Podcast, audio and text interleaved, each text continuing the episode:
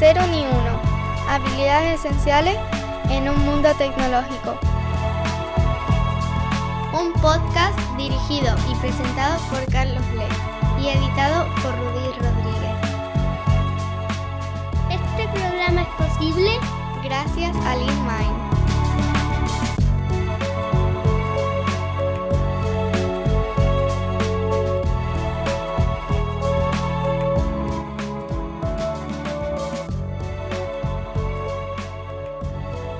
Y me complace introducir esta entrevista con mi amigo Ricardo Borillo, amigo de la comunidad de la agilidad del desarrollo de software desde hace pues ya más de una década. Actualmente es CTO y CPO en Declarando, es founder de Vía 360, es apasionado de áreas como Lean, Stream Programming, Testing o Mejora Continua. Dirige el Bootcamp de especialización Tech Management y Leadership donde enseña testing.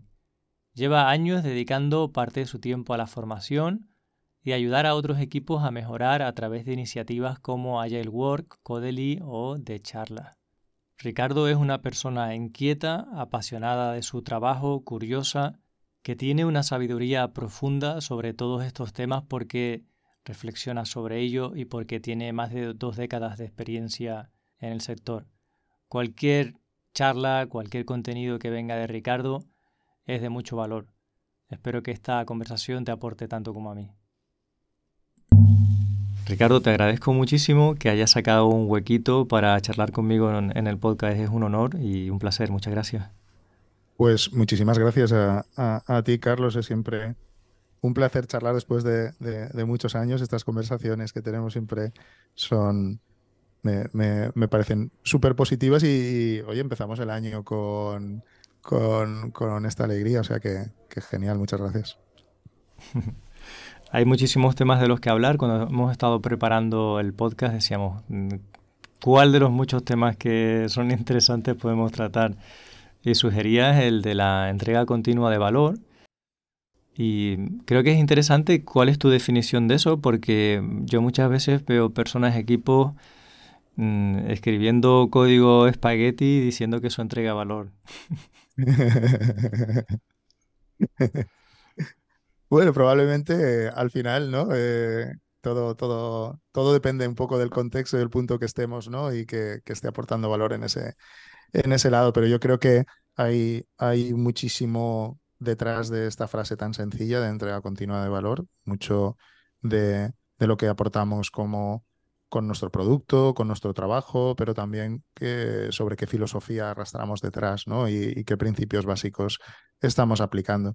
Y, a mí es un término que, que complementado, ¿no? añadido, añadiendo la parte de, valor, ¿no? de entrega continua de valor, eh, pues, pues tiene una potencia adicional, porque la entrega continua, digamos que eh, es algo pues, que ya se está sentando mucho en, en, el, en, nuestra profesión, ¿no? En, nuestra manera de hacer las cosas, y que empieza a ser un, término que pues, se utiliza mucho pues, pues para temas un poco más sesgados a nivel técnico o a nivel más orientado a cómo hacemos la entrega de, de, de, los assets que producimos y cómo, cómo lo hacemos ¿no? de una manera más automatizada. Tú, yo no sé tú, Carlos, pero cuando hablo con la gente y les pregunto o me, hablan sobre entrega, entrega continua, muchas veces están, tienen en la cabeza eh, servicios o implementaciones concretas pues de, que, permiten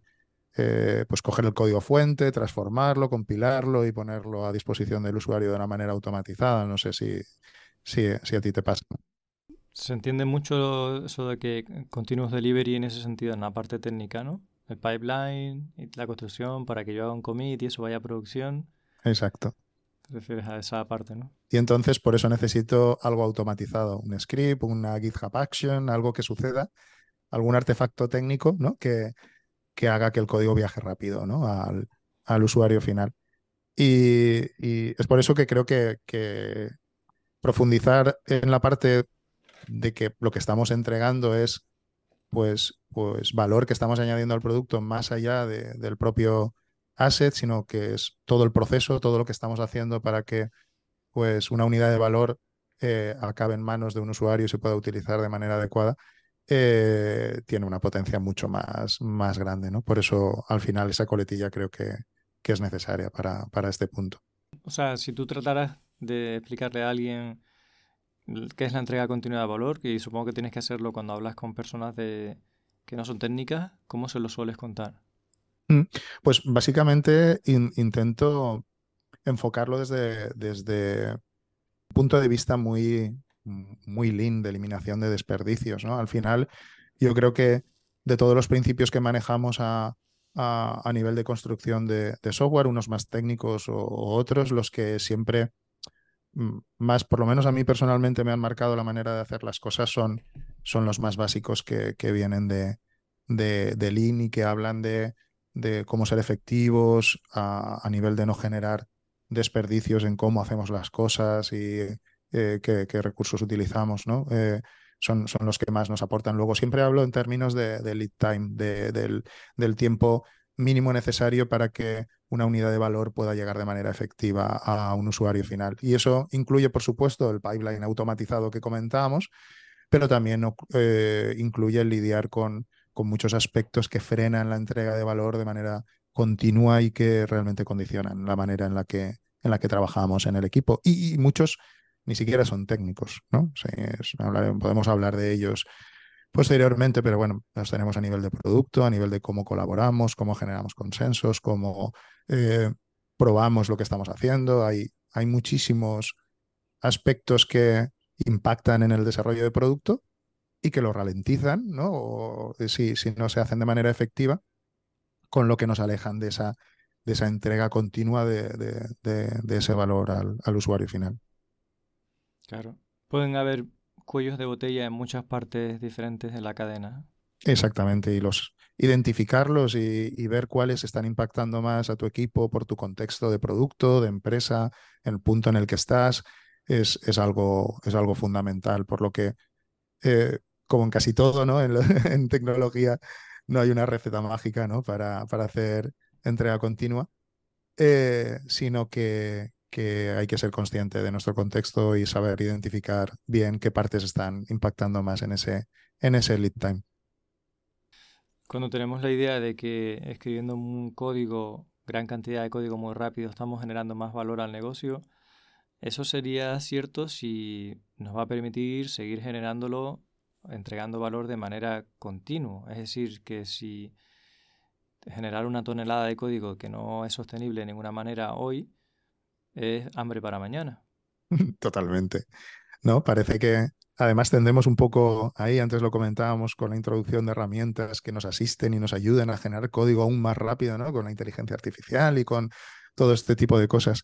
Y, y en realidad, eh, aportar valor a, un usuario es intentar entender eh, bien qué, contexto, qué problemática eh, tiene y resolvérsela de la mejor manera posible, ¿no? Y, y probablemente pues eh, mueve muy poco la aguja al ser capaz de generar toneladas de código muy rápido para, para hacer eso. Probablemente en algunos negocios sí lo son, si estamos validando ideas, estamos en un contexto más, pues, oye, tengo una startup, quiero validar eh, esto porque no tengo claro cuáles son mis objetivos de negocio, pues ahí te diría, pues totalmente, ¿no? Cualquier cosa que genere código a, como churros me, me va a ayudar en este proceso. Pero resolver los problemas reales de la gente es, es mucho más complejo que, que, que, tirar código, por desgracia.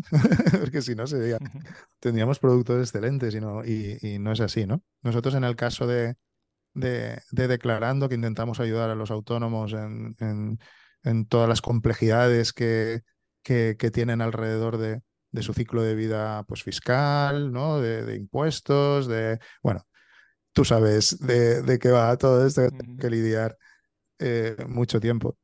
Pues eh, tenemos un desafío muy grande y es hacer, eh, eh, hacer que la tecnología realmente sea comprensible y ayude a solucionar un problema que es complejo gracias a la legislación española. ¿no?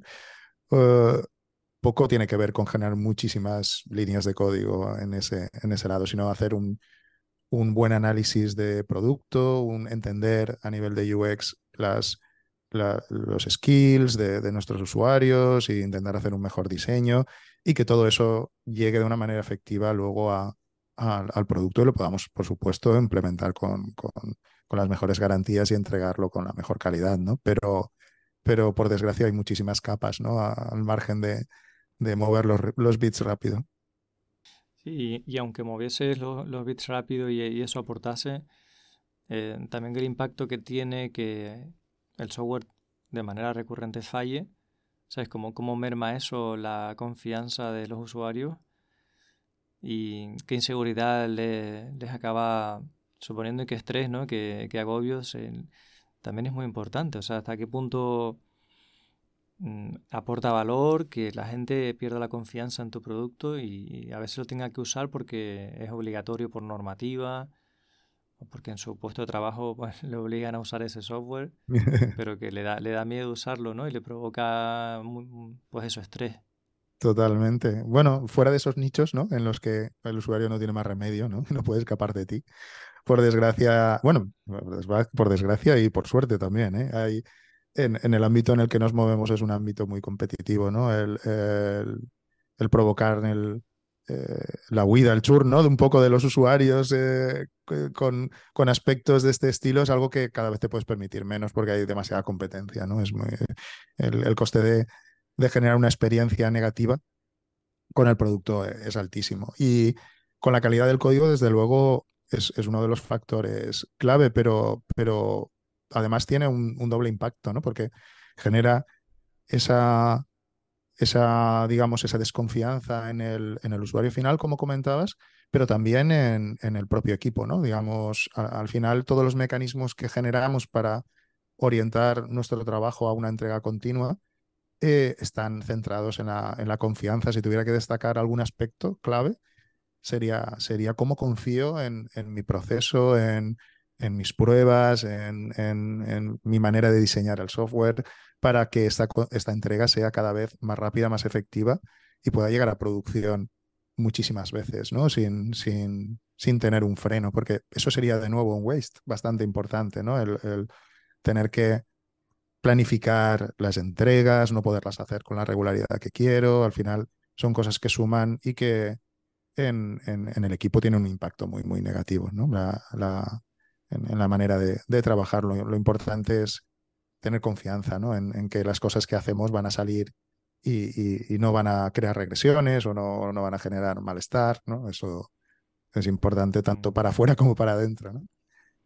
Sí, cuando piensas en un equipo que hace las cosas bien, en cualquier sector de la vida donde veas un grupo de personas trabajando como equipo, efectivamente eh, hay una alta complicidad entre ellas porque hay confianza. La confianza es clave, ¿no? Lo decía en el libro este de Speed of Trust, que han traducido como el factor confianza de, Steve Covey, que, es un gran libro, por cierto, lo pondré en las notas del episodio, que como la confianza... Mm, es la, base de que funcionen bien incluso empresas enteras. Mm, totalmente. Y, y, bueno, hay, hay que sustentarla, en mi opinión, con, con, con, varias actuaciones en el equipo, tanto a nivel técnico como a nivel de, de flujo de trabajo, ¿no? De, final, eh, como comentábamos, el, el tener ese impacto es algo que no solo impacta en la, en la disciplina técnica, es multidisciplinar, y necesitamos equipos que estén altamente integrados a nivel de producto, a nivel de experiencia, a nivel técnico y que puedan trabajar de manera, de manera cohesionada con un, con un flujo que les ayude un poco a, a desarrollar su actividad y, juntos ir identificando un poco cuáles son esos aspectos como equipo que les frenan y que, y que no nos permiten avanzar o que merman la calidad o que nos, nos están haciendo perder confianza. Eh, hay, hay muchísimos y, Parece además un poco algo limitado en, a, la parte de producto, pero en realidad eh, impacta en, en, toda la organización. Los principios que nosotros queremos para la parte técnica es los que quiere negocio. O sea, negocio eh, busca poder generar una entrega de valor temprano para intentar, pues, como decíamos, testear el mercado o poder encontrar oportunidades. Eh, ser rápidos y flexibles ¿no? en ese sentido, con, con poder eh, desarrollar nuevos experimentos, nuevos verticales dentro del producto y ver si son efectivos. También generar un poco esa confianza en el producto y en la marca y generar pues, pues una comunidad de usuarios que estén enganchados en, al producto. Nosotros les llamamos lovers del, producto, que son esos, esos clientes que esperan la nueva funcionalidad, la prueban, te dan feedback y, generan información tan, tan valiosa y, en definitiva pues ir reduciendo poco a poco el riesgo de lo que, de lo que es generar una iteración de, de producto ¿no? con lo que estamos haciendo. Entonces, mm. esos objetivos dichos así, podrían estar defendidos tanto por una persona de tecnología como por una persona de, negocio. Es, en los términos en los que podemos hablar a la hora de, construir software o hablar de, economía del software. ¿no? Es, es, los que al final dirigen todo lo que es el proceso eh, de entrega continua que, que, comentamos. Buscamos un poco esos, esos objetivos y, y hablaba de lead time un poco al principio porque la considero como la métrica un poco guía de, todo este proceso, ¿no? Algo que aunque es difícil de calcular, porque mm, pues tiene demasiadas implicaciones y muchos aspectos que hacen, que provocan que, o la, afectan, ¿no? De alguna manera, eh, finalmente. Eh, si conseguimos un poco entenderla y, ver cómo están impactando los, las diferentes cosas que hacemos, eh, tenemos, tenemos un arma muy importante, porque al final no, eh, necesitamos algún tipo de, métrica, algo que nos diga si, los cambios que estamos introduciendo a nivel de equipo o de producto eh, funcionan o no funcionan. Parece mentira, ¿no? Pero si, le preguntamos a cualquier técnico, probablemente si, oye, ¿y si empezamos a hacer TDD, eh, todo va a ir mucho mejor o no va a ir mucho mejor en el equipo? Pues probablemente todo el mundo diría, pues, por supuesto, es hacer las cosas, ¿no? Con poder razonar más sobre el código, ayudarnos a diseñar el código que hacemos, seguro que va mejor.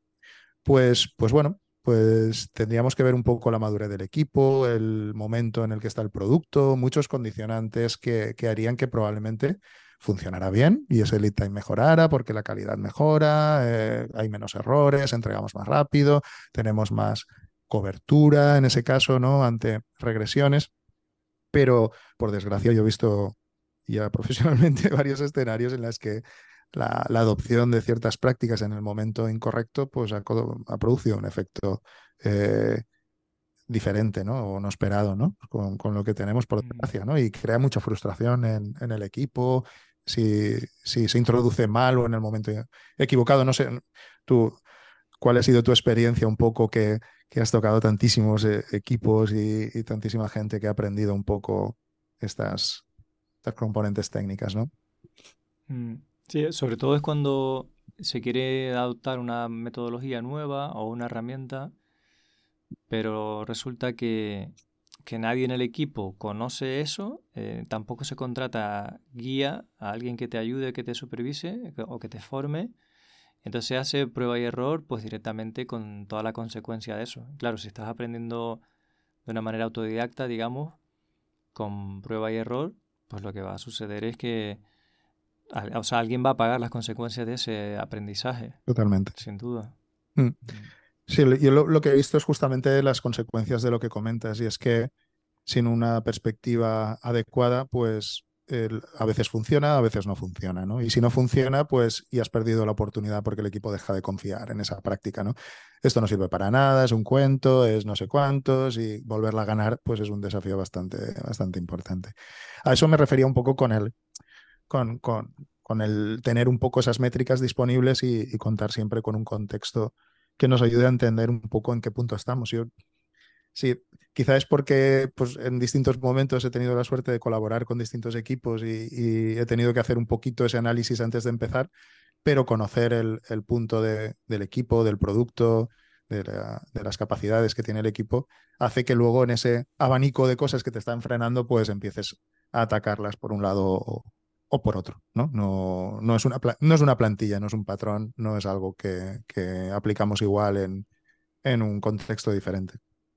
Claro. Ah, yo mismamente lo he visto con lenguajes de programación y con eh, paradigmas incluso, ¿no? Equipos que se han decidido lanzar a, yo a, trabajar con Elixir cuando nadie sabía o con algún otro lenguaje paradigma que era bastante diferente a lo que sabían hacer.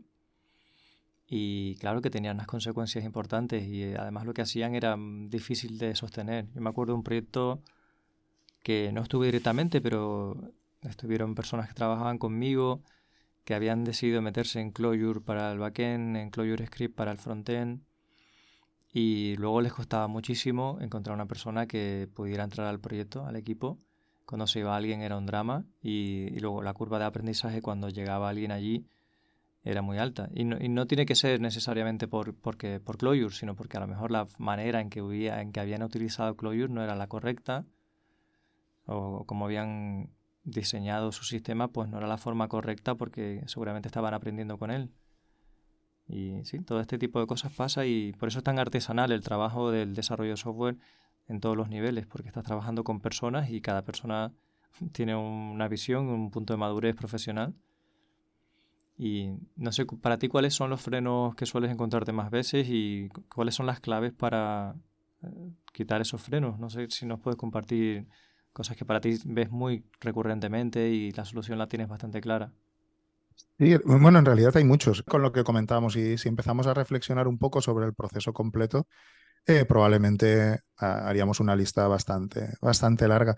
Me gusta sobre todo centrarlos dentro de esta discusión de la entrega continua de valor porque es una manera que le que, permite al responsable del equipo técnico pues el tener como un hilo conductor, un poco un roadmap sobre cómo quiere que el equipo vaya evolucionando a, futuro, ¿no? Digamos, el, el, objetivo es claro, ¿no? Es, lo que quiero es hacer un, un, ciclo de desarrollo sostenible que pueda entregar ese valor de la manera más efectiva y controlada al, al usuario final y lo quiero hacer de la manera más rápida posible para, para poder beneficiar a, a negocio. Al final, no hay que olvidar que, que hacemos todo esto con un objetivo concreto y es el que eh, el que se alinea con negocio, no, no, buscamos la excelencia técnica, ¿no? Eso, pues yo creo que es algo que también se, se olvida un poco de cuando en cuando en, en, este tipo de cosas, pero bueno, buscando un poco ese objetivo, el ser el, el, más, lo más efectivo para negocio en el momento en el que estamos, que también eh, contextualmente es importante. Siempre me gusta un poco esta aproximación porque es, es como mi roadmap, ¿no? Es, veo al equipo, veo el estado actual y veo dónde podríamos llegar con esta entrega continua de valor, qué cambios puedo hacer que tengan más impacto ahora y cómo, cómo puedo medirlos. ¿no? Esos serían los que, los que me plantearía y son los que, pues justamente tú eh, estás preguntando ahora mismo, ¿no? ¿Qué son, qué frenos tenemos, ¿no? Pues, en, en, el proceso, si, si empezamos a pensar que nuestro contexto es un equipo multidisciplinar en el que tenemos pues, gente más enfocada al producto, más enfocada a la experiencia de usuario, más enfocada a la parte técnica y, infraestructura, plataforma, lo que queramos complementar un poco con todo esto. En un, en un, contexto tan multidisciplinar, ¿cuáles son un poco todos estos puntos? Pues bueno, como te comentaba, hay muchísimos a mí.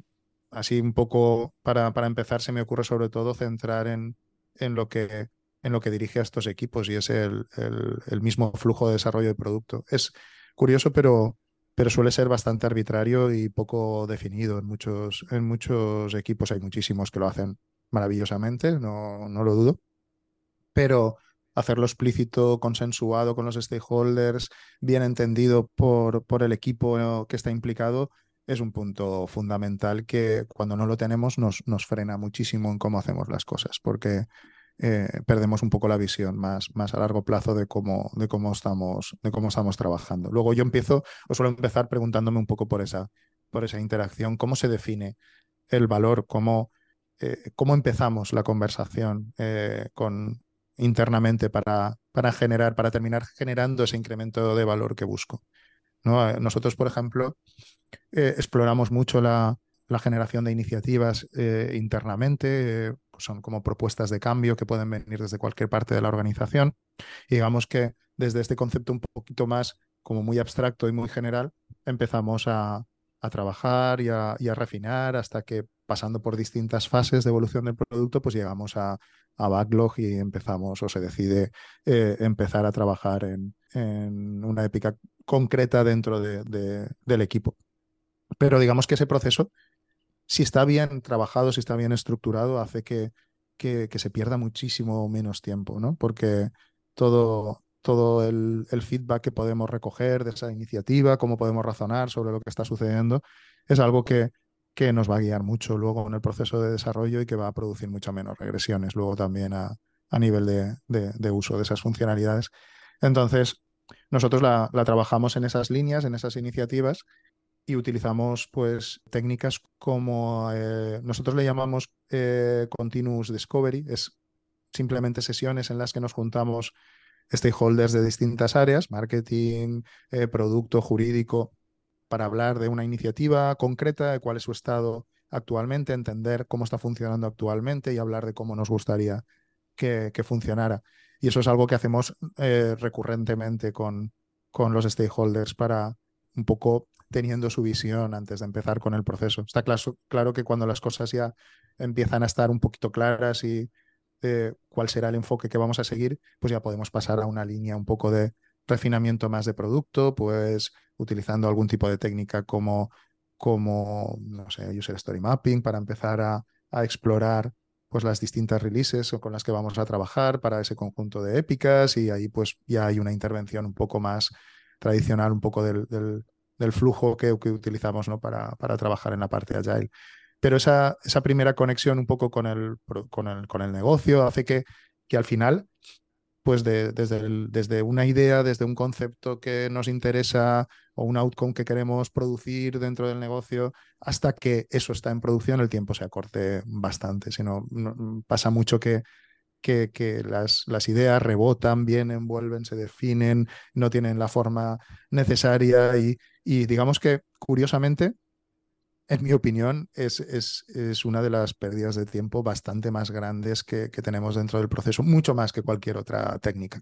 Por eso es una de las que, de las que más me, me preocupan dentro del equipo habitualmente.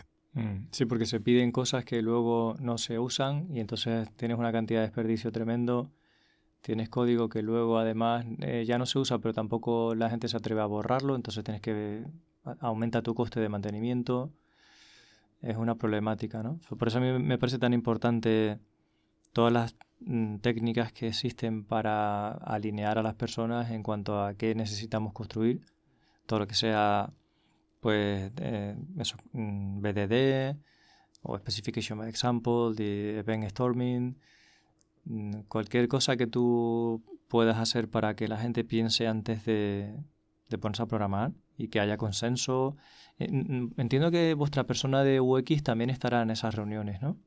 Totalmente. Nosotros, si es algo que es absolutamente recomendable casi en cualquier ámbito de producto que utilicemos, eh, nuestro foco es sobre todo en hacer comprensible algo que es como una realidad es difícil de transmitir al, al usuario. Luego nosotros tenemos un enfoque mucho más centrado en la experiencia que en un discovery de producto que implicaría pues otro tipo de perfiles probablemente en el, en el ciclo. quiero decir, nuestro, lo que tenemos que hacer está, por, por, por suerte, por desgracia, está muy claro ya, ¿no? Viene Hacienda y te dice lo que tienes que hacer, ¿no? O sea, no, no, no hay muchas ambigüedades, ¿no? El cómo hacerlo y poderlo, poder ser efectivos y transmitirlo de manera adecuada es, es vital para el proceso. Luego, Product Designer, la, la persona que está al cargo de estas funciones, es un rol absolutamente fundamental en, en el proceso, de hecho, nosotros no, estamos trabajando con, Product Manager, estamos trabajando con, con Product Owner y Product Designer como, un, eh, una unidad, digamos, integrada en, en, el proceso. Para nosotros tiene más sentido por, por nuestra naturaleza de producto y, y, está, está funcionando realmente bien. Nos ayuda a ver un poco esa perspectiva desde el principio y, a entender un poco también el, el, orden en el que ir atacando las cosas, ¿no? El cómo ir priorizando esos outcomes que, que intentas conseguir con, con, lo que estamos haciendo. Mm. ¿Qué aportaría, cómo defines el trabajo en vuestro contexto de Product Owner y de Product Designer? Mm.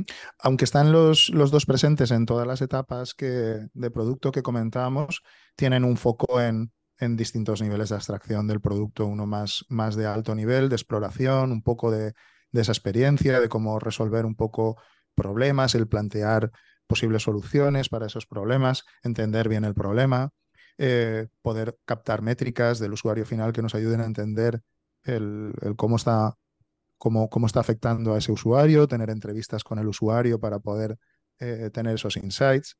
Y el Product Owner, pues en definitiva, eh, racionaliza un poquito todo ese pensamiento, ayuda a plantear un escenario con, con ese User Story Mapping en el que podemos visualizar la funcionalidad, clasificarla por, por entregas y luego bajarla y refinarla a un nivel en el que el equipo pues pueda empezar a trabajar. Digamos, nosotros la, la parte del equipo técnico la empezamos a implicar cuando estamos elaborando ya el User Story Mapping a un nivel en el que pues la línea está bastante definida y empezamos a hablar de funcionalidad y a, bajar a un nivel más bajo y, participa un poco de, todo el proceso, pero hasta llegar a ese punto pues eh, intentamos que, la perspectiva de producto compartida sea eh, esté el, el, máximo tiempo posible, aunque luego pues se crean, claro, Product Owner se queda en un plano un poco de de, más de bajo nivel de trabajo con el equipo, definición de las historias de usuario, de los, de los ejemplos que, las acompañan, mientras que el Product Designer pues ya lleva a un nivel técnico la solución con, con pues, sus Figma, sus wireframes, su implementación técnica un poquito de, de, todo lo necesario. Entonces empieza a divergir un poco su trabajo y se focalizan más en, en un área u otra. Pero digamos que a nivel funcional eh, es necesario tener esa conexión, en mi opinión, todo el tiempo posible que puedas, porque al final, si no, el, mensaje se pierde en, el proceso, no se, pierde la visión hacia, hacia dónde estamos yendo. Me llama la atención que de todas las cosas donde podemos hacerlo mal, en sentido de, perder recursos, tiempo y dinero, eh, no es tanto la parte de programación, sino la parte de ponerse de acuerdo en qué hay que hacer, por qué hay que hacerlo, que, priorizarlo, ¿no? Y cómo conseguís que las personas que tienen que estar en esa reunión mm, estén, ¿sabes? Que no, que, le pongan el valor, la importancia, cómo conciencias a la gente de que tienen que estar, porque muchas veces te pasa que, que es como, no, no, no, yo no, id haciendo, ¿no? Id haciendo que yo ahora estoy muy liado y no puedo ir, entonces... Pues ¿Cómo sabes cuáles son los, los focos más complicados de una organización? Y, y es que no es que son los más complicados, son los más difíciles de cambiar. Yo, de hecho, en muchos ámbitos eh, considero que si se detecta un poco esa situación, probablemente no, no merece el esfuerzo el, intentar cambiarlo. Es algo cultural de, la organización y tenemos que tener un, un equipo, un C-Level que, que, esté alineado con una filosofía de trabajo, de producto concreta y que confíe un poco en ese flujo y que, que se implique y dé soporte porque crea que es importante ¿no? para, para el producto. Si no es así, eh, hay acciones que pueden ayudar a que eso pueda cambiar, ¿no? Haciendo un poco también divulgación interna sobre, sobre estos procesos que estamos siguiendo, por qué son importantes, por qué ayudan a conseguir esos objetivos de negocio que comentábamos antes de entrega rápida, flexibilidad, o sea, el, hablar en esos términos de software economics un poco con, con el equipo para que entiendan que, que, que es algo que es vital para, para la empresa. Pero si no se da un poco ese alineamiento, en mi experiencia es algo muy complicado de, de, cambiar. Es, mm. Tiene que poderse producir un poco ese alineamiento de manera natural o muchas de las cosas de las que vamos a hablar son, son prácticamente posibles. ¿no? O sea, nos podríamos quedar en la perspectiva técnica porque ahora entraremos un poco en ella, que también evidentemente tiene sus ways importantes, y, y tener como, ¿no? como una fachada en la parte de producto, que venga lo que venga, pues ya lo convertiremos un poco a algo interno y aplicaremos los principios más, técnicamente operativos que creemos que son interesantes, pero hay que ser consciente que renunciamos a gran parte de, del beneficio, ¿no? Porque, porque el lío, en pocas palabras, está, está aquí casi siempre. Si eres capaz de alinear esto bien y fluye bien y llega bien al equipo de desarrollo, normalmente ya partes una posición muy, muy, muy avanzada. Las empresas que no consideren su producto digital propio como, como una parte estratégica muy importante de la empresa, mm, pues probablemente no tengan esta implicación porque no creen tanto en este proceso y ahí nos va a costar más hacer una entrega continua de valor. Entonces, como muy importante que la dirección de la empresa mm, esté concienciada y crea en esta forma de desarrollar producto, que no es una cosa que encarga a un tercero eh, que hace magia y, te da lo que tú ni siquiera has pensado, sino que te tienes que implicar. Totalmente. Aquí estamos hablando también de una manera en la que nosotros entendemos el producto como algo efectivo, sostenible y que crea una diferenciación, pero eh, hay muchísimas empresas en el que el software es una anécdota y, está bien. O sea, quiero decir, yo no, lo critico. Eh, me, parece un modelo perfecto para, para poder afrontar ciertos ámbitos en los que a lo mejor es el crecimiento, el, lo comentábamos antes, ¿no? Buscar una, pues, pues eso, un crecimiento económico que, que pueda llevar a una venta de la empresa en el futuro y entonces pues eh, lo que hagamos o cómo lo hagamos pues no, no importa demasiado. Hay muchísimas empresas que tienen un software horrible, lleno de bugs y generan mm, miles y miles sin, sin, ningún tipo de problema. Entonces, tampoco creo que sea algo a lo que tenemos que aspirar en implantar en absolutamente todos los productos del mundo, para nada. ¿no? Es solo, yo mm. lo, lo entiendo en aquellos en los que tienen un problema muy concreto que resolver y que les genera una ventaja competitiva. En esos tiene sentido. En el resto, pues nada, no, utilizaremos otra, otras técnicas, ¿no? Otra manera de trabajar. Claro, si no sería dogmatismo, eh, dogmatismo en vez de, pragmatismo, ¿no? Tú dices, en, el contexto en que yo quiero ver esto como una ventaja competitiva. Exacto. Me puede interesar, si mi contexto es otro, pues mm, mis problemas son diferentes también. Totalmente. Por eso a lo mejor en ese contexto en el que pues dirección está más preocupado de otro tipo de objetivos que, quiere cumplir o, para, para, con el negocio, pues quizá allí no es el ámbito en el que desarrollar una cultura de producto y técnica orientada a entrega continua y hay que buscar otro modelo que sea más sostenible en ese contexto de, de negocio. El, el ser o buscar eh, la, perfección técnica o de producto en todos los ámbitos creo que, es un error, como comentábamos antes, pero bueno. Mm. Creo que a veces la frustración que hay como desarrolladores en, empresas de este estilo viene porque, claro, no nos ponemos en el lugar de las personas que están dirigiendo la empresa o que tienen, se están jugando su dinero o están arriesgando lo que sea y no les comprendemos. A lo mejor si tú como persona que está encargada de la parte técnica, mm, intentas comprender cómo, qué hay en la mente de esas personas, cómo funciona la empresa, cómo genera dinero, a lo mejor te puedes dar cuenta de que va a encajar o no va a encajar lo que tú quieres, o que sabes que a lo mejor no hay un match y tu lugar no está ahí, o tu forma de aportar valor no es la que tú pensabas, es otra diferente, y a lo mejor tienes que poner el foco en construir otro tipo de herramientas o tener otro tipo de conversaciones diferentes. Que, no, que tenemos que entender el contexto de la empresa en la que estamos y de las personas que la están liderando para saber si, si podemos encajar o tiene sentido nuestra propuesta o no. Que muchas veces yo he hablado con gente que se frustra, ¿no? Es que no me dejan hacer allí eh, tal técnica o poner tal framework o tal lenguaje eh, bueno, pero ¿en qué punto está tu organización y qué están pensando esas personas? ¿no? Eso se, pierde muchas veces de vista, ¿no? Totalmente, totalmente. De hecho, probablemente un mismo rol eh, no sea extrapolable a, distintos ámbitos. esta conversación de, oye, ¿qué, ¿qué, tiene que hacer en estos ámbitos un CTO o un VP o una persona eh, cuando la empresa está en un ámbito concreto o está buscando un objetivo concreto? Pues es tan diferente que si esperas poder aplicar de manual lo que, lo que dice que, que tiene que hacer un, CTO o tiene que eh, hacer un product manager o hacer cualquier tipo de, de perfil, estás, estás, muy abocado al fracaso, porque en esta empresa, en este contexto, probablemente estarás haciendo cosas muy diferentes que, que en otro ámbito. Tu, tu, papel de CTO no es coger todo el stack de, de, buenas prácticas que tú sabes y que tú controlas y meterlas todas a piñón en, en, en la empresa, ¿no? Por, por desgracia será para mí el, el, entender ese contexto, el ver cómo mejorar ese flujo de entrega y utilizar unas herramientas u otras eh, en función de la madurez del producto y del equipo y unas pues te, te, permitirán ir más rápido y en otras tendrás que ir más lento e incluso tener pues alguien de fuera que te ayude durante el proceso y es algo que, que siempre recomiendo ¿no? en las áreas menos fuertes, ¿no? el, que tengas pues un poquito de un empujón, un asesoramiento que, que te ayude a avanzar un poco más rápido cuando hay eh, a nivel del equipo, pues aún estamos empezando en un ámbito y, poder tener un poquito más de criterio.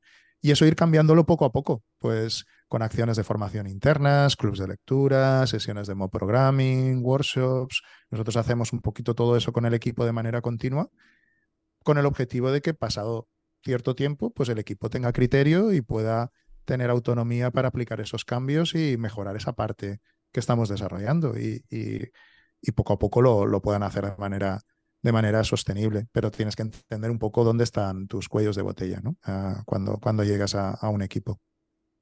Mm. ¿Y cuáles son los frenos que te sueles encontrar ya dentro de la parte técnica? Pues bueno, dejando un poco de lado esta parte del producto y la definición de las propias historias de usuario y, los criterios de aceptación y eh, pues, pues, un poco qué es el nexo, ¿no? De dónde empieza o dónde termina la definición funcional y dónde empieza más la parte técnica. Pues sobre todo problemas de, confianza en la base del código, ¿no? En la base de código que estamos manejando. Lo comentamos un poco al principio, que la confianza es como como el aspecto más importante que, que, manejamos en el equipo. Y hay muchas cuestiones que la, que la limitan, ¿no? Sobre cuándo suceden pues, pues los despliegues o las integraciones, o si son procesos automatizados, si podemos eh, eh, deshacer o no una versión de producción, si cómo hacemos el QA de las cosas que estamos llevando a producción, si podemos activarlas o desactivarlas en producción. Hay como muchos aspectos que, que, mm, pueden, pueden hacer que la confianza se reduzca mucho en el, eh, en el proceso y, aunque tenemos prácticas técnicas que nos ayudan a empujar eh, en esa línea, a reducir el lead time y, van a ser muy beneficiosos, si no contamos con la confianza en el código necesaria para aplicarlos, pues eh, podemos tener de nuevo un efecto negativo que puede ser pues, introducir más errores en producción porque no tenemos controlado el proceso. Y, y, todo esto, ¿no? Digamos, porque al final, en la parte técnica, reducir el lead time se, eh, se basa sobre todo en, en poder coger cada unidad de valor que, que, cerramos en un momento del tiempo y llevar la producción inmediatamente, ¿no? Es software que terminado, ha pasado por el proceso de, de QA que tengamos definido nosotros en, internamente, sea el que sea, y, tiene que ir a producción lo más rápido posible, ¿no? Ese es un, un poco nuestro principio. Entonces, hay, hay muchos puntos que, empiezan a retardar un poco este tiempo, desde la gestión del propio código, ¿vale? Con estructuras súper complejas a nivel de branching de, que, presentan muchos equipos que aún están trabajando pues, con estructuras tipo Gitflow y, y, con, una estructura muy compleja que, que, realmente limita el tiempo en el que el código está integrado y está junto y, está, y que podemos probar de manera real, ¿no? Hasta muchos otros aspectos como, como uno tan básico como la automatización de las pruebas, que, que, puede darme pues, pues ese, ese plus de confianza de, oye, el código que estoy poniendo en producción eh, ha, pasado, ha pasado test. O sea, se ha diseñado con test y ha pasado eh, con, con, distintos mecanismos o distintas aproximaciones, pues eh, se, ha, se ha razonado sobre él suficientemente a la hora de probarlo como para poderlo poner en producción. Pero, pero bueno, hay, hay de, todos, de todos los colores. Y, muchos dogmas ahí en, en, todo eso, porque yo diría que la forma de, trabajar con el control de, versiones, con Git, hay mucho dogmatismo ahí, ¿sabes? Con el rebase, que, que si las ramas tienen que estar limpitas y eh, un montón de cosas que, que yo a veces dudo del valor que, que aportan, ¿sabes? Que, o sea, dudo que lo hagamos porque hemos medido que aportan un valor y que tienen una utilidad y parece mucho que lo hacemos por religión, porque no, no, esta es la forma en que me gusta a mí que, y son además calificaciones de ese estilo, ¿no? De, de, que si es limpio o que si está más claro, pero no, no hay unos criterios como medidos, ¿no? Decir, es que esto pues nos ha ahorrado tal problema o, o nos ha salvado de tal otra cosa o o nos ayuda a integrarnos más rápido o lo, que fuera, ¿no? Totalmente, totalmente. De hecho, ha, habido mucha adopción de este tipo de prácticas porque quizá encajan también con la manera que tenemos de pensar los ingenieros, ¿no? De hacer ¿no? espacios muy pequeños, cajitas muy pequeñas de todo lo que hacemos. Y, pero bueno, con el tiempo y la experiencia también son modelos que, que se han revertido un poco en el tiempo. me viene a la cabeza ahora mismo, pues, por ejemplo, algún, alguno de los artículos de, de, los creadores de Gitflow, analizando un poco el modelo años después y, y viendo que realmente, mm, salvo en entornos muy concretos que podían estar cerca del open source o de, políticas de gestión un poco más, más estrictas, eh, pues han hecho más daño que, que, beneficio ahora mismo y que eh, nos están frenando en, en, todo ese tiempo. Ya, de hecho, pues bueno, Martin Fowler ya lo decía hace muchísimos años, ¿no? Con, con, los principios de, de integración continua y, y Ken Beck en Stream Programming. Quiero decir que al final eh, el código es algo que, que necesita estar junto y integrado la mayor parte del tiempo posible para que realmente podamos tener una certeza de que está cumpliendo lo que, lo que esperamos de él. Luego, cuanto más demoremos un poco esa integración, estamos introduciendo mucha más complejidad y mucha más problemática en el proceso. Luego, solo para acercarnos a ese principio más de integración continua, pues eh, digamos, hemos, hemos vuelto atrás en el tiempo y, ahora estamos en modelos de, de, gestión del repositorio mucho más sencillos y bueno, pues acercándose en el paradigma un poco de entrega continua más al Trunk-Based Development, en el que pues volvemos un poco al origen, ¿no? Solo a master, pero a trabajar únicamente con master, pero sumándole una serie de aspectos que hay que hacer notar. No, no es, oye, pues quito las ramas, lo meto todo en master y ya soy más efectivo. ¿no? Eh, hay que pagar un, un precio por, por, esa flexibilidad y, y, hay muchos otros aspectos que el equipo tiene que poder asumir y tener la madurez de, de integrar, como testing, como trabajar con feature flags, eh, muchos otros aspectos técnicos en los que tenemos que ser efectivos, si no, probablemente de nuevo pues, pues nos vamos a dar una torta bastante grande, ¿no? Si, si pasamos a un esquema de, ese, de, de esas características antes de que podamos asumirlo de, de una manera efectiva en el equipo.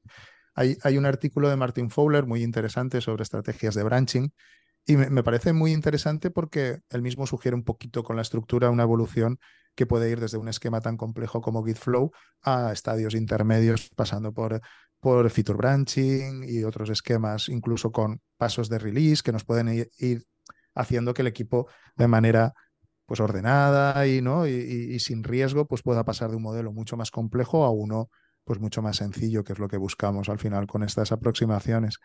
Y, con todo esto, pues si reducimos esa complejidad, estamos reduciendo también claramente el, tiempo de, lead time que, que estábamos comentando. ¿no? Pero lo que decíamos, no, es gratis, hay que adoptar otra serie de prácticas.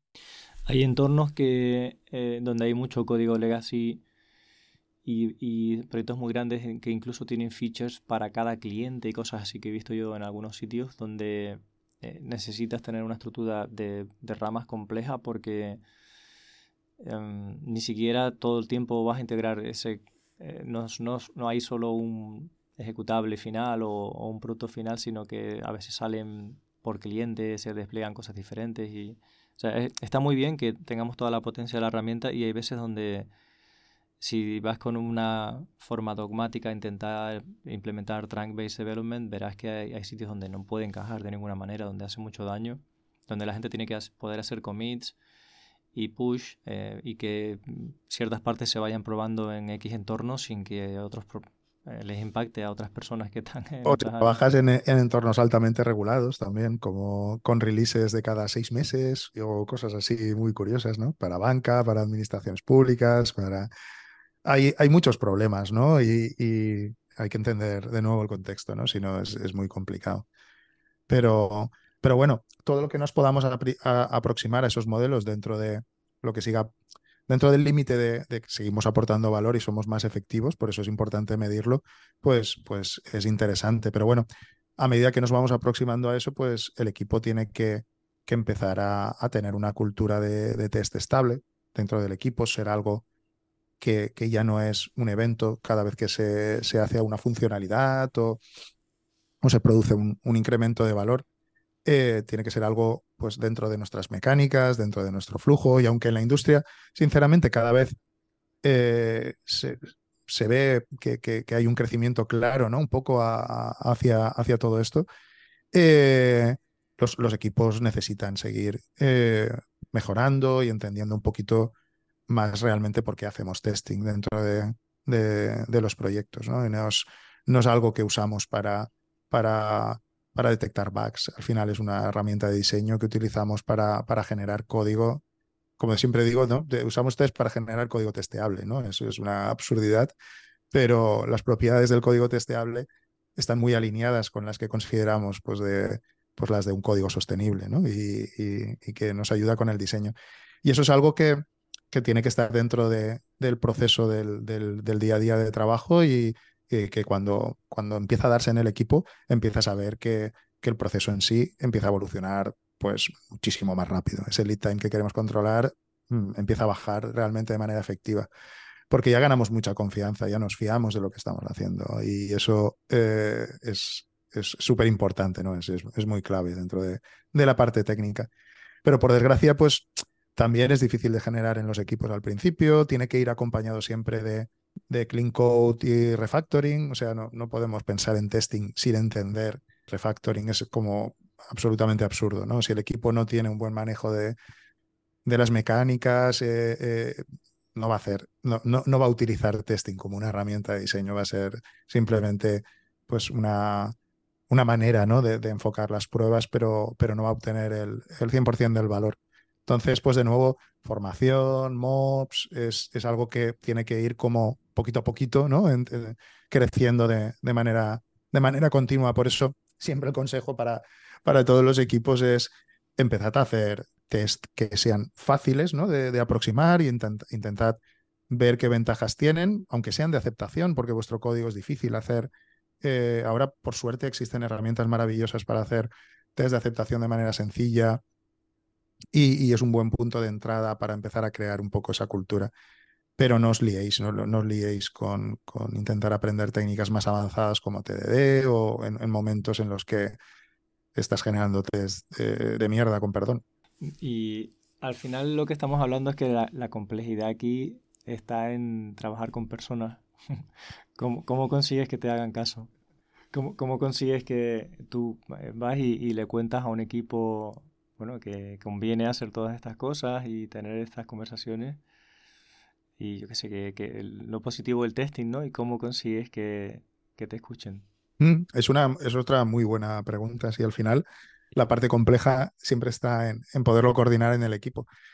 Eh, pues bueno, va a depender un poco en qué equipo aterrices y cómo esté la cosa, ¿no? Porque evidentemente para mí esto sí, sí que ya no es algo negociable dentro del equipo, ¿no? En la parte de cuando es cuando es perceptivo, ¿no? Cuando estamos en el entorno que comentábamos, ¿no? De producto en el que queremos conseguir un poco ese alineamiento con negocio, eh, la parte técnica no puede estar desalineada en ese punto eh, para nada, hay que crear un poco ese contexto.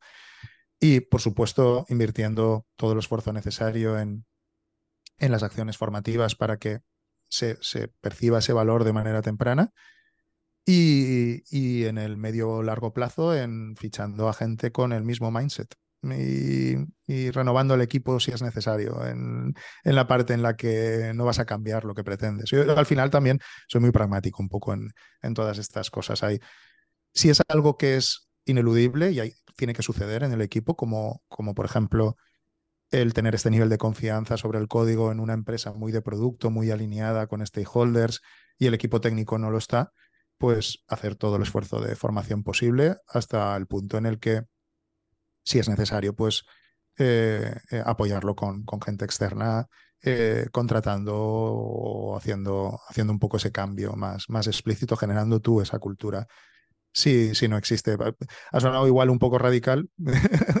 no quiero decir nunca de entro y, y echo a todo el mundo y meto a gente que esté alineada. No, para nada. O sea, lo, lo, más efectivo es, es un converso, ¿no? Dentro del equipo que no veía el valor y ahora lo ve. Es el que más a muerte lo va a defender y, y hay que dedicar todo, toda la energía necesaria del mundo para, para hacerlo, pero al final tiene que suceder, vamos, eh, de una manera un poco o de otra. Sí, sí. Yo creo que la mayoría de las personas mm, quiere ir a un cambio que es para mejor y entonces la tarea de liderar consiste en dibujar en su mente ese futuro mejor, con lo cual eh, pues pocas, pocas personas van a decir, no, no, no, yo no quiero ir a mejor, me quedo donde estoy o, peor. Y muchas veces lo que falta es ese liderazgo, de saber explicar y saber ilusionar a la gente con una mejora. Eso totalmente. Pero sí, luego hay personas que no, no quieren el cambio a lo mejor a una cultura de producto y yo a veces pienso en los equipos de fútbol donde cuando yo no soy, la verdad que no soy nada futbolero, pero creo que siempre que un equipo de segunda va a primera, eh, no son los mismos jugadores. Creo que eh, se quedan algunos y muchos otros fichan jugadores que tengan experiencia en primera. Y entiendo que es porque no pueden, hacer, no pueden asumir mmm, que toda la plantilla se forme en tan poco tiempo y con un alto con tanto riesgo, ¿no? Es decir, no, me tienes que traer gente que ya sabe en ese entorno desenvolverse, ¿no?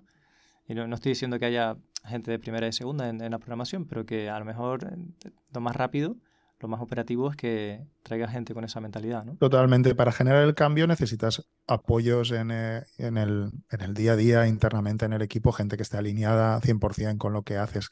Si tienes la suerte de tenerlos desde el minuto cero es, maravilloso, pero si no te los tienes que buscar para ayudarte, ¿no? Porque el intentar cambiar toda esa cultura de una manera, o sea, solo por tu acción un poco sobre el equipo, es muy difícil. Es algo que, es, es muy complicado hacerlo y, requeriría mucho, mucho tiempo, en definitiva.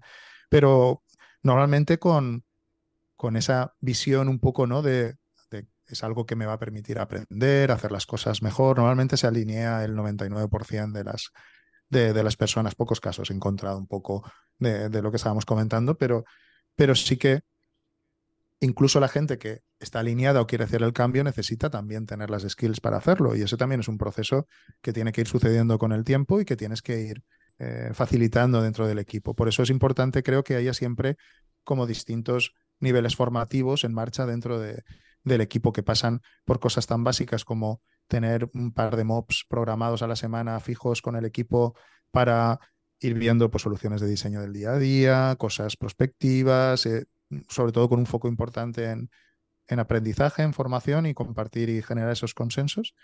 Y, y luego, pues, ir, ir, ir, eh, trayendo pues, workshops, gente un poco eh, de fuera, con una visión eh, orientada o muy alineada con la tuya, pero que dé una visión fresca también al equipo y que, que, ayude a subir el nivel un poco, porque hay que estar alineado con el cambio, pero hay que ayudar a hacer ese cambio ¿no? al, al equipo, porque queremos que, que esto suceda eh, como tú has dicho, ¿no? En un tiempo también eh, razonable y que ayude, que ayude al producto. Y entonces ahí sí que tenemos muchas herramientas para ayudar a, a ese cambio. Y, pues a mm. formaciones externas o pequeños workshops con aprender as, algunos aspectos más en profundidad de testing, refactoring, eh, feature flags, eh, eh, cualquier aspecto que nos ayude y que nos empiece a dar criterio. Aunque a mí me gusta el seguir como más a largo plazo con el club de lectura también como algo que, que ayuda a dar criterio un poco al, al, equipo. Pequeños artículos, un capítulo de un libro, un vídeo del curso de no sé qué, eh, cualquier cosa que, que cuando venga una formación, pues por lo menos todo el mundo sepa de qué estamos hablando, ¿no? Y que tenga cierto criterio sobre, sobre las cosas. Luego, son al final pequeñas cosas que suben el nivel y si suben el nivel, pues reducen drásticamente otros aspectos de tiempo, de, de entrega y, y, de flexibilidad, de buen diseño, se van un poquito enlazados, ¿no? Mm. Aunque tú hagas el código fabuloso del mundo y tengas un producto que, que tus lovers adoran, en realidad lo que tiene de más valor es tu equipo. No, no es el código que se ha escrito, sino eh, es tu equipo. Exacto, exacto. Exacto. Y es una, es una consecuencia un poco lo que, lo que aportan, eh, pero el, el que participan, participen de una manera más activa en el ciclo de entrega y que lo hagan más, más confiable y más adaptado, la verdad es que funciona muy bien. Luego, un equipo que a nivel de integración continua y estructura de código trabaja de manera efectiva, hace test, trabaja con unidades de valor bien diseñadas, puede entregar a producción de manera continua, nada más eh, se finaliza una historia de usuario, aunque la funcionalidad de la que forma parte aún no esté completa y pueda utilizar pues, herramientas como Feature Flags, eh, hace que pues, el, proceso en sí, todo, todo, todo el conjunto, mejore drásticamente. Y, todo eso pues, pues es lo que realmente hace que, que un programador sea efectivo, ¿no? Más allá de si utiliza no sé qué tecnología o no sé qué framework, ¿no? Eso es lo que hace que un, un programador sea, cambie, mueva la aguja, ¿no? Dentro de, de, un equipo. Pues hay muchos temas de los que podríamos hablar, como la, la, gestión de la deuda técnica, pero bueno, yo creo que llevamos más de una hora hablando ya. no sé cómo, cómo lo ves. Técnica es un tema eh, bastante, bastante extenso y... Mejor no meternos ahí ahora. Y complejo, hay mucho. So, a lo mejor simplemente el, el, comentar un detalle alrededor de, de, ella, porque si hemos comentado muchos aspectos a nivel de producto y técnicos que pueden frenar la entrega de valor, la deuda técnica es uno de los que te, te lastra, pero de una manera muy, muy grande, sobre todo porque al final todos mantenemos sistemas muy grandes que tienen mucho legacy, ¿no? En, en definitiva. Ahí aunque podemos hablar en mucha profundidad, sí que me gustaría centrarme mínimamente en un, en un concepto que creo que, que, es importante y que me ha aportado mucho valor siempre que lo hemos trabajado. Y, y es cómo afrontar el, el, cambio dentro, dentro del equipo, cómo abordamos esa deuda técnica dentro del equipo. Porque al final el, eh, en el proceso de convertir esa deuda técnica de, de, inconsciente o a, consciente, ¿no? hacerla visible, eh, pues claro, nos, nos, vemos desbordados por, por muchísimas cosas que podemos mejorar dentro de los procesos, dentro del producto, y me, ha pasado muchísimo que el equipo empieza a identificar como mucho valor ahí para poder entregar, intenta organizarlo de alguna manera y el poderlo atajar es algo eh, complicado. A mí con esto me ha ayudado especialmente dos, dos cosas, ¿vale? Que sería una, el buscar explícitamente los, los espacios para poder atacar deuda técnica de una manera eh, consciente siempre dentro del proceso de desarrollo de producto. Nosotros ahora ah, hacemos varias, tenemos varias prácticas para poderlos atacar, pero por ejemplo, eh, pues usamos un rol rotativo para, para hacer atención al usuario, Helpdesk, ¿vale? Una persona del equipo, pues va pasando, ¿no? Y va, va, va, atendiendo pues cualquier petición que vaya habiendo, pero, pero normalmente pues el tiempo que, que tiene un poco no ocupado en esta tarea, pues lo dedicamos en aspectos de, de, de deuda técnica. Es como el conjunto de, de, funcionalidades o tareas de deuda técnica que es abordable en un periodo de tiempo, pues de una semana o dos en la que está este ciclo de, de Helpdesk. Entonces eso es como un subconjunto más pequeño pero luego también tenemos los mobs para poder abordar eh, estos aspectos que queremos tratar como equipo, que también limitan un poco la duración de, las tareas que podemos abordar, porque en los mobs, pues más de dos o tres sesiones de mob sobre la misma temática, pues ya empieza a ser algo más farragoso y empezamos a, o sea, yo no, no soy muy, muy fan de arrastrar mucho esos temas en los mobs porque es una práctica que es un poco más dinámica, me gusta que haya más, un poquito más de variación en los temas, pero puede ser un ámbito interesante para dedicarle, pues eso, dos o tres semanas un poco a, a ese tema. Y una tercera parte que, que, utilizamos bastante son los proyectos de mejora. Los proyectos de mejora son para aquellos, eh, para aquella duda técnica que necesita realmente intensivamente el trabajo de una pareja o, o, más durante un periodo de tiempo, como puede ser la, la migración de una versión uh, de, de, del, runtime o del framework a una versión nueva, o una adaptación, por ejemplo, pues porque usamos un modelo nuevo de seguridad, o son, digamos, proyectos que necesitan de un uso muy intensivo y que es muy difícil abordarlo con el tiempo residual pues de Helpdesk o de los mobs o de, o, de otros espacios cortos de tiempo que podemos tener. Luego ahí eh, dedicamos a una parte del equipo solo a esa tarea y intenta atacarla durante ese tiempo. Ahí, ahí tenemos que buscar nuestro espacio de manera consciente cada uno y porque es, es fundamental para poder avanzar en muchos, en muchos aspectos. Entonces, por una parte destacaría eso, el, el, la deuda técnica, la, una manera efectiva para tenerla controlada y que no nos lastre en el futuro y nos, nos aumente el lead time sería buscar estos espacios, identificarla, hacerla visible y buscar los espacios para atacarla, sí o sí. Es una gestión deliberada de la deuda técnica. Totalmente. Mm, no, yo no soy partidario de introducirla dentro de los backlogs ni alinearlo con la parte de producto. Es, cada uno pues tiene un poco su filosofía al respecto ahí y ahí hay mucha, mucha discusión al respecto. Pero, pero mm, sí que soy muy defensor de hacer una gestión consciente de, de, del, proceso de deuda. Y la, y, digamos, y, la otra parte que, que, quería destacar es que el tratamiento de la deuda técnica, el trabajo con la deuda técnica, es una oportunidad enorme y maravillosa de, generar consensos en los equipos y que es algo que nosotros promovemos mucho en los, en los MOBs y, y en todos estos espacios. Y al final es lo que nos da cohesión y, digamos, mantenibilidad o sostenibilidad en el código a, futuro, la, la, generación de esos consensos. Nosotros los, los trabajamos y los especificamos de manera formal. Adoptamos eh, hace un tiempo el modelo, no sé si conoces, por supuesto, lo conocerás, el modelo de los ADRs, de los Architecture Decision Records, estos, que, que son estas fichas para eh, especificar tus decisiones de arquitectura, cambios que vas produciendo, pero son con, con, una serie de campos específicos y que digamos que tiene la potencia de tener una unidad sobre la que poder razonar ahora y en el futuro, ¿no? Y que dejan constancia en el equipo para personas que vuelvan que puedan incorporarse al equipo en el futuro, entiendan qué decisiones hemos tomado, cómo trabajamos eh, a nivel de, las decisiones de arquitectura que hemos tomado. Pues tomamos esa idea hace un tiempo y generamos una variación sobre este, sobre este concepto que le hemos llamado CDR en lugar de ADR, que es el Consensus Decision Record. Nosotros lo usamos para modelar los consensos que establecemos como equipo y un consenso puede pasar por distintas fases de propuesta, en elaboración, aceptado o, puede ser incluso pues que ya no esté activo porque han cambiado un poco el equilibrio de, fuerzas un poco en, lo que estamos haciendo. Y es el mecanismo que utilizamos para comunicarnos y para poder proponer eh, propuestas de, o sea, poder proponer aspectos de cambio en la manera en la que tenemos que trabajar y que afectan un poco a, a todos los demás.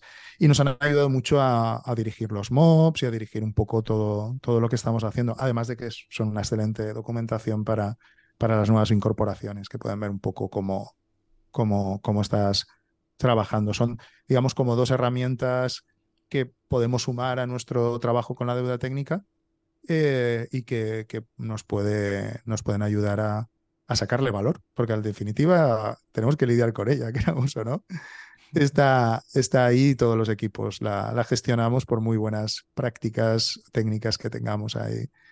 Hay decisiones y momentos por falta de información, por prisa, por falta de conocimiento, por mil cosas que, que generan deuda técnica todo el tiempo.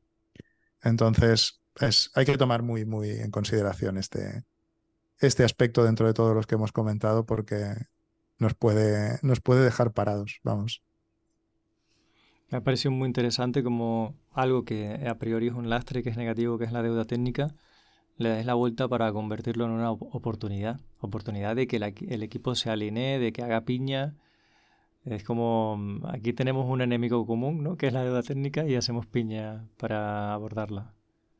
Totalmente, sí. En definitiva es el ir, el ir abordándolo de manera conjunta es lo que, lo que hace que pueda llegar a ser visible ¿no? y que lo podamos ir atacando. Luego, al buscar esos espacios es algo que ya, eh, pues organizativamente hay que buscar dentro de los equipos para que sea efectivo y que sea efectivo además entre equipos, que es otra complejidad que tenemos en el proceso, ¿no? Porque como todo esto es súper fácil como ¿no? en, en, equipos muy pequeños, pero mm, luego hay que también trasladarlo a, equipos un poco pues, pues más grandes, con, con otras visiones, es un mm. tema sencillo, ¿no? Pero, pero no podemos obviarlo dentro de, del proceso de entrega continua.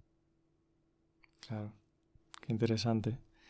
Me ha encantado y espero que mm, recopilemos algunos enlaces para las notas del episodio de, de, esto. No sé si ahí tenéis algún post escrito, o si no, por lo menos los ADR. Eh, prepararé algunos enlaces sobre, sobre el tema de CDR. No, no, no, la verdad es que no he escrito eh, sobre ese aspecto, pero se basa eh, en la idea de los consensos y cómo gestionarlos, un poco pues en el trabajo que, desarrolló ya hace años eh, Xavi Ghost, que es una de las personas que más, que más admiro en la profesión y que más me ha marcado un poco en, muchas, muchas, de las prácticas que he acabado adoptando. Y, y os dejo el enlace a, a, una de las charlas que, que hizo sobre, sobre este, este principio, sobre este tema, que me parece pues, muy, inspirador un poco para, para abordarlo en procesos de, de, generación de, consensos en equipo, ataque de la deuda técnica y algunos enlaces también os pondré de algún articulillo que existe un poco sobre, sobre el tema. O sea que espero que, que si, os, os, interesa un poco esa temática específica de la deuda técnica, pues podáis tirar del hilo y, y, y seguir aprendiendo un poco cómo abordarla en vuestros equipos, ¿no? que al final esto es, es algo que hay que contextualizar. Está buenísimo, Ricardo. Pues yo animo a las personas que escuchen este episodio que si les ha gustado, pues que, te, que lo citen y te citen en redes, que te den las gracias por el tiempo que nos has dedicado, por eh, cosas tan interesantes que nos has contado. Eh, mm, da como para tener muchos más podcasts en el futuro, entonces también si les ha gustado está bien que nos digan. Independientemente de que la audiencia se comunique, a mí me gustaría que hagamos una charla otro día sobre los temas que nos han quedado pendientes. Porque me lo paso muy bien charlando contigo. Estar con vosotros y sobre todo darte las gracias por hacer este esfuerzo para la comunidad que es estar pues tirando del carro, haciendo eh, este tipo de actuaciones, podcast, vídeos, libros con la editorial de Sabili. Eh, es, es, un esfuerzo muy, muy grande que, que, a, que, a, toda la comunidad nos viene genial. O sea que aprovecho para, para darte las gracias y para animarte a seguir adelante ¿no? y que podamos seguir aprendiendo un poco de, de vosotros. No, muchas gracias a ti, Ricardo. A ver si pronto tenemos algún libro tuyo en Sabili. Ojalá. la comunidad siempre te devuelve mucho más de lo que tú das. Así que es un placer y es una suerte ¿no? y un privilegio que hablábamos antes fuera de, de, grabación, es un privilegio que tenemos en este sector. Y bueno, hay que aprovecharlo mientras se pueda. Pues sí, la verdad es que sí. Muchísimas gracias, Carlos, y un abrazo muy grande. Igualmente, muchas gracias a ti. LeanMind es la empresa que patrocina este podcast. Y también es la empresa en la que yo estoy orgulloso de trabajar. ¿Cómo podemos patrocinar el podcast? Pues porque afortunadamente tenemos unos clientes maravillosos. Trabajamos para empresas que tienen su propio departamento de desarrollo, personas que desarrollan su propio producto digital y que quieren subir de nivel. Nos llaman porque quieren subir la calidad del producto y a la vez capacitar a las personas e integrar parte de la cultura de ingeniería de XP, valores y principios en su día a día. Durante seis meses o a veces un año o incluso más, varias personas de LeanMind se añaden a esos equipos de desarrollo para hacer un mix y que haya un intercambio. Trabajamos en su producto real, típicamente ayudándoles a recuperar el control del código legacy que se ha ido y no hay quien pueda, o para desarrollar también nuevas features con unos buenos estándares de calidad que hagan que ese código sea sostenible en el tiempo. En definitiva, quieren alcanzar objetivos de negocio diferenciadores y por eso nos llaman. Si trabajáis en desarrollo de producto, sois una empresa que cuida de las personas, que está buscando la mejora, que tiene retos a los que hacer frente, os va a encantar trabajar con LeanMind.